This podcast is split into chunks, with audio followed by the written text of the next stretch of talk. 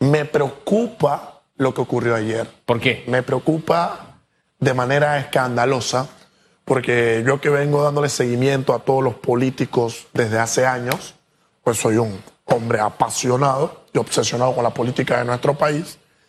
Eh, ayer no reconocí a José Isabel Blandón. Los gestos, el lenguaje no verbal, el lenguaje verbal, la proyección, la puesta en escena, el cómo contestar, el qué decir, el cómo dirigirse a la cámara, ese no es José Isabel Blandón. Eh, yo creo que de la trayectoria política que puede existir en Panamá, eh, José Isabel Blandón, con quien siempre lo señalo, no tengo ningún tipo de cercanía, amistad y mucho menos de, convivencia, es un político con una gran trayectoria, que si en la Asamblea por muchos años, que si en la alcaldía, que si luego tratando de llegar en las elecciones pasadas a la silla presidencial, ahora lo intenta nuevamente. Yo creo que posiblemente nos encontramos frente a la ruptura de una alianza que nunca se concretó. Y ¿Por qué lo señalo de esta manera? Porque para mí ya en estos tiempos, ya en esta instancia, luego de escuchar que ellos han dicho, ya tenemos meses reuniéndonos, tenemos meses hablando por en el pro del país y que luego de tantos días, tantos meses no se haya podido concretar ningún tipo de alianza, yo creo que eso de esperar a la puerta final, eso de esperar la última fecha, lejos de esperarse para concretar una alianza, eh, no se va a concretar de la, manera, la mejor manera de momento entre los tres partidos. Puede que haya algún tipo de romance, como hay un álbum de Luis Miguel que así se titula, entre el partido País y el partido Cambio Democrático, que sabemos que hay muy buenos lineamientos, pero luego de la bajada de ayer, eh, de ese golpe al orgullo quizá, creo que José Isabel Blandón se sale de la alianza. Y más allá de eso, Mire, desde hace semanas en los especiales de Voto 24, nosotros hemos hablado de esa sana terquedad, si es que la palabra cabe, Totalmente. o se puede acuñar de esa manera, que han demostrado los panameñistas a través del tiempo. es, es, decir, ubiquémonos en el año 1989 y lo poníamos de referencia en su momento. Total. Los panameñistas no estaban dispuestos a ser actores de reparto.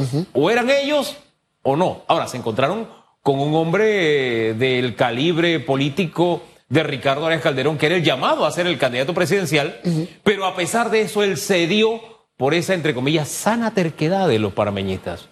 Eso de que ellos vayan de segundo, eso desdiciría de su historia de ser protagonista siempre, incluso en momentos muy adversos.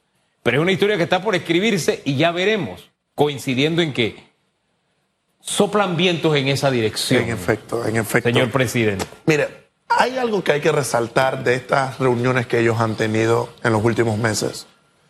Y es que la prioridad o el enfoque es, nos estamos reuniendo viendo agenda en pro del país. Estamos viendo el futuro de la nación, estamos viendo el futuro de Panamá.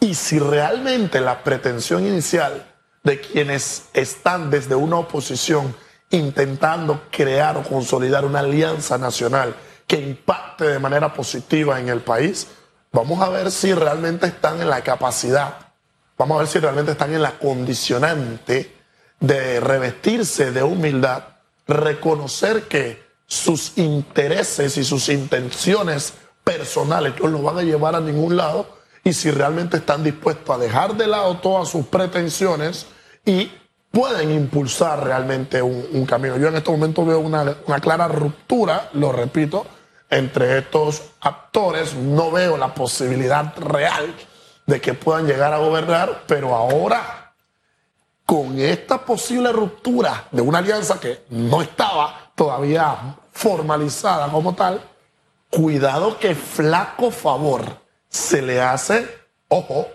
a una reelección del partido de gobierno. Claro. Ojo a que un expresidente como Ricardo Martinelli pueda llegar nuevamente a la ciudad presidencial, u ojo a que un expresidente como Martín Torrijos también lo pueda hacer. Si dividimos esto, yo ya he hecho la matemática. Claro. El próximo presidente de este país puede ganar con un 24%. Fácilmente. Solamente para que lo sepa. Fácilmente. El PRD en la pasada elección ganó con un 33% que cacaraqueaban mucho el 33%. El tema es que ahora hay 10 candidatos en una papeleta.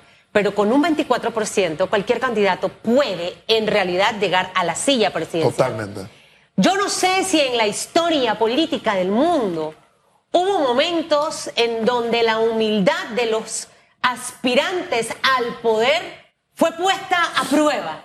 Y lo digo porque en este momento, para mí, si realmente a mí me interesa el país, ¿hasta dónde estoy yo dispuesta a dejar mi terquedad Total. para encontrar una gran alianza para beneficiar a un país y no para satisfacer mis egos personales? Mejor dicho, imposible, mi querida Susana Elizabeth. Y esa, ese revestimiento de humildad que tú señalas va a dejar claro lo que siempre señalamos en este espacio. Esa alianza pretendía trabajar por el país o era una alianza única y exclusivamente para repartirme el cargo. Mira, es que ahora no me gustó lo que Susan dijo de mí y ya Susan, tú y yo no podemos tener ningún tipo de alianza. Si realmente este puede ser el medio que estalla la bomba, es que realmente ya ahí se venían cocinando temas, ya aquí había un, una, una, bola de nieve que sin duda alguna estaba increciendo y bueno, ahora solamente tuvimos esa gotita que la reventó y que la explotó. Pero yo espero que si realmente la intención sea en pro del país y para evitarnos tener tantas caras en la próxima papeleta del 2024, que lo único que va a hacer es perfeccionar lo que venía diciendo el gran Julio César. Divide y vencerás. Pero hay que ver detrás de esta posible ruptura a una alianza no formalizada quiénes son los que realmente se benefician, quiénes son los que están allí frotándose las manos diciendo, perfecto, síganse molestando, sigan peleando, que esa alianza no vaya a ningún sitio. Y realmente pues tenemos que empezar a ver, oye, si la intención es el futuro del país, trabajemos y que nuestra disposición y lo que decimos y nuestras acciones estén pro de mejorar el designio y el futuro de nuestra nación. Señor presidente, mejor no podía ser dicho. De pasión en los seres humanos. Gracias a ustedes. Gracias.